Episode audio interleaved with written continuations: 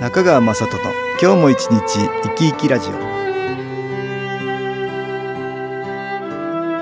皆さん生き生きしてらっしゃいますか？この番組では気というものを私中川雅人がいろいろな角度からわかりやすくお話をしてまいります。どうぞごゆっくりお楽しみください。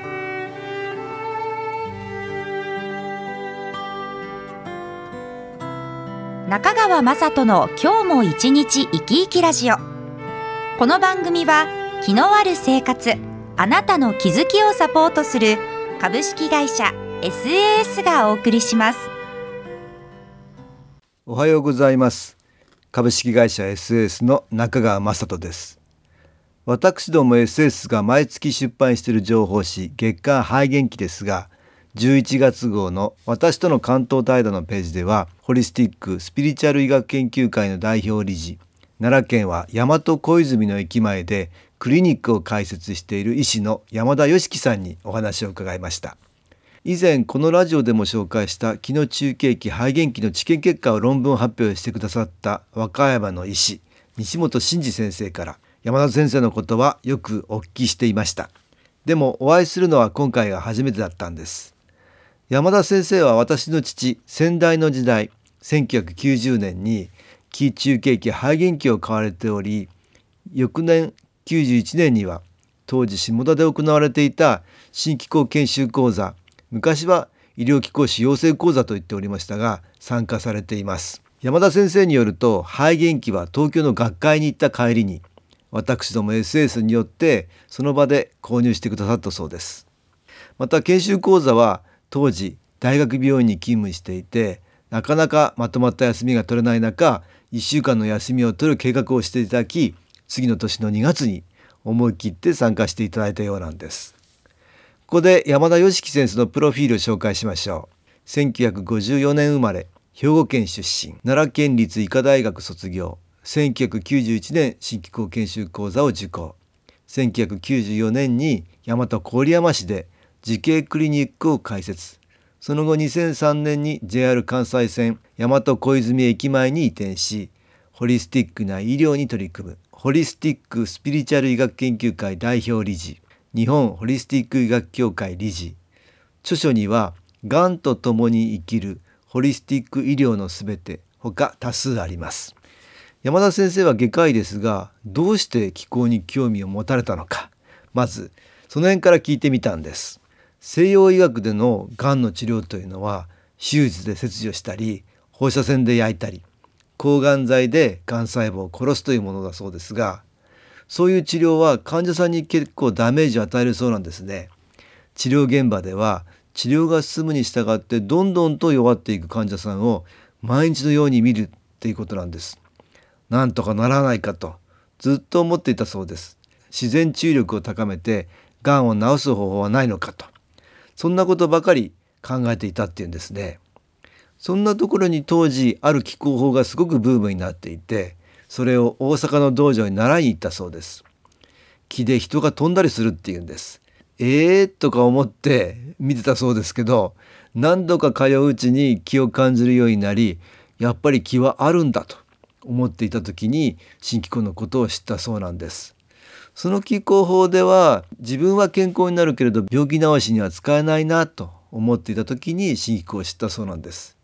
ですから山田先生は新機構のことをまず本で知ってそれから先代の体験会にも行きこれは面白いと思ってハーゲンキを購入して下田の講座にも出たということのようなんですね。初めて研修講座を体験してみてどうだったかと聞いてみました。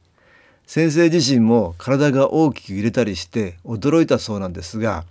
周りの人の中には気を受けると体が動くばかりじゃなくて霊的な反応をする人つまりうなり声や大声を上げたりあちこち走り回ったりする人がいてびっくりしたそうですがそれもいい勉強になったと。あそして5日目にやっと気を出すトレーニングがあってその時先生が気を送ると相手の人がぐらぐらと揺れたのであ自分にも気が出せたなと。とても嬉しかったですねとおっしゃっていました。ではここで音楽に気を入れた CD 音機を聞いていただきましょう。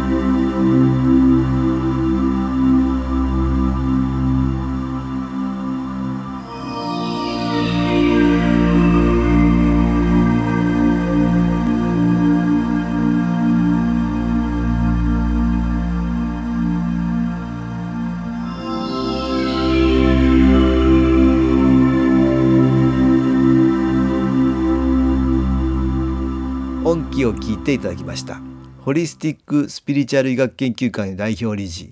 奈良県は大和小泉の駅前でクリニックを開設している医師の山田義樹先生に伺った話をしています。先生は新機構研修講座を受講して気が出るようになってすぐに医療現場で試されたそうです。山田先生はこんな風に言っています。自分でも気が出せるとなると嬉しくて感動しましてね。家へ帰ったらまずは家内や子供で試しました。でも本当にやりたいのは医療現場での治療ですからそういうチャンスを伺っていました。最初はアルバイト先の病院に運ばれてきた手と足を痛めた主婦でした。息子さんに突き飛ばされたらしいんですがレントゲンを取っても骨には異常がありませんでした。でも痛くてたまらない。普通は痛め止めの注射と湿布で終わりですがふと気候をやってみようと思って患者さんの足に手をかざしました。患者さんには気候のことは何も言いませんでした。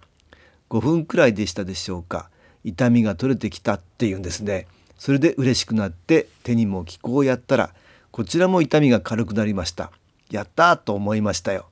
こんな風に言っておられました。さらに先生は膵臓がんが疑われている人にも気候治療をされています。症状としては十二指腸が完全に詰まっていて食べ物が通らないのでまずは胃に缶を入れて胃に溜まった液を出すことから始めたそうです。手術をした方がいいのですがとても複雑な場所なのですぐにできる状況ではなかったと言います。そんな時に同じ研究グループの主治医の先生から気候をやってみてくれないかと言われたそうなんですね。その頃先生は気候はすごいと。同じ研究グループの先生にこっそり話していたっていうんですね。その患者さんの個室に肺元気も持ち込んで気候治療を始めた。5回ほど治療したら肺液が減ってきて、えー、十二指腸の詰まりが通るようになって胃液が腸の方に流れるようになり後で内視鏡で検査すると塞がっていたところが開いてきたっていうんですね。結果的にその人は膵臓がんではなくて胃がんが見つかってそれを手術して退院と。気候は効いたすごいと。本当に嬉しい体験だったそうです。この症例は日本ホリスティック医学協会で突発性十二指腸閉塞症に対する気候及び気発生装置肺元気による治療例というタイトルをつけて発表されています。そんな山田先生ですがあることをきっかけにホリスティック・スピリチュアル医学研究会を立ち上げました。ここで皆さんはアガスティアの葉って知ってますか？アガスティアの葉は紀元前3000年頃に実在したとされるインドの聖者アガスティアが残した個人の運命に対する予言が書かれているとされる葉っぱのことです。日本では1993年青山正秀さんの本理性の揺らぎで一躍ブームになっています。葉っぱには古代タミル語で文字が書かれているので古代タミル語が解読できる特別な訓練を受けた人が翻訳してくれるんだけれどもその一人が日本にいて日本人の葉っぱを持っておりお願いすればアガスティアの葉っぱに書かれた運命を読んでくれるっていうことで山田先生も見てもらったそうなんです。そうしたら先生も奥さんも娘さんも過去を読み解いてもらったらびっくりするくらい当たっていたと。父親母親の名前まで当たると。それで先生は仕事についてどう書かれているか知りたくて読み解いてもらったそうなんです、えー、そうしたら科学革命社会の革命と言われるような自然精神世界科学を合併した活動をグループでするだろうと書かれていたっていうんですね。言われた時は全く意味がわからなかったそうですがその後からいろいろな出会いが起こって、えー、スピリチュアルな医療をやっている医師とかヒーラー次々と縁ができこういう人たちが一緒になって活動すると面白いなと思うようになって出会った人たちの協力を得ながらこのホリスティック・スピリチュアル医学研究会を立ち上げたそうなんです。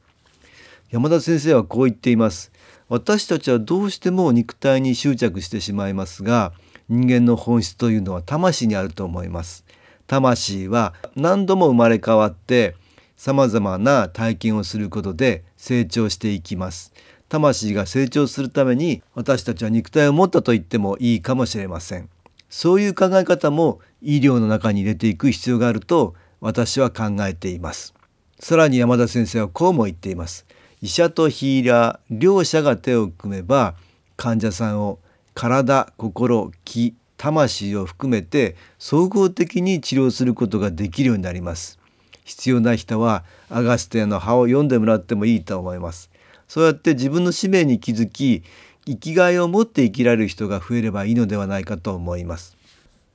山田先生のようなお医者さんがもっと増えるといいですよね。世の中をいい方向に大きく変えていく原動力になると思います。病気や死は誰の身にもやってくることです。それをネガティブに捉えていては幸せにはなりませんよね。魂という部分から見ていくと病気や死に対する考え方も変わってくると思います。本当の意味での幸せを手に入れることができるんではないでしょうか。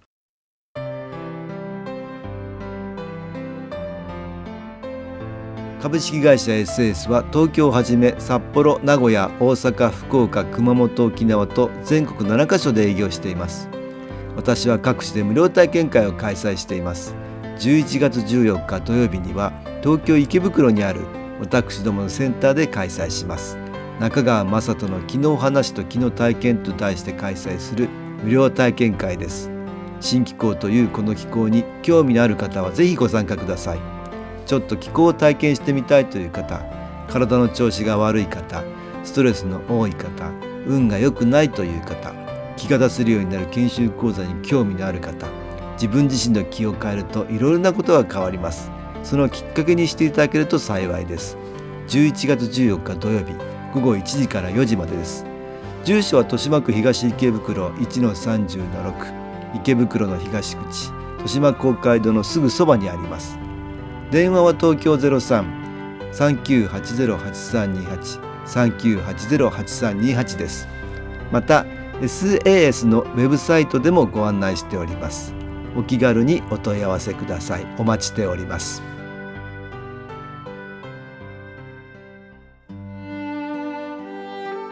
いかがでしたでしょうか？この番組はポッドキャスティングでパソコンからいつでも聞くことができます。SAS のウェブサイト www. 新機構 .com 新機構は SHINKIKO または FM 西東京のページからどうぞ中川雅人の今日も一日生き生きラジオこの番組は気のある生活あなたの気づきをサポートする株式会社 SAS がお送りしました。